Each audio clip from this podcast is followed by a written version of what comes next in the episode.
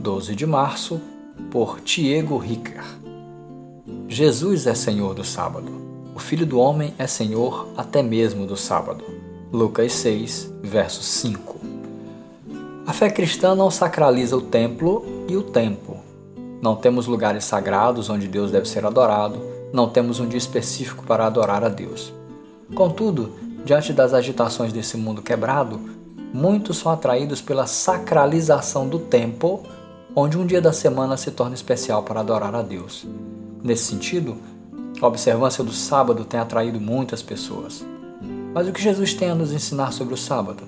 Por qual motivo os evangelistas mostram Jesus agindo no sábado?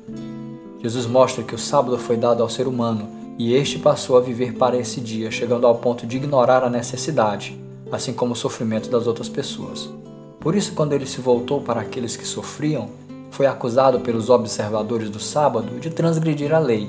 E são justamente as ações de Jesus que mostram que a lei do sábado não era observada, e muito menos poderia ser. Pois, como pode observar o sábado aquele que passa fome e está doente? Como pode observar o sábado quando se é insensível ao próximo? Em vez de apontar para o dia, os evangelistas apontam para Jesus. Então, como discípulos, devemos compreender que a experiência do descanso não está no tempo, isso é, em um dia, mas unicamente em Jesus Cristo, o Deus encarnado.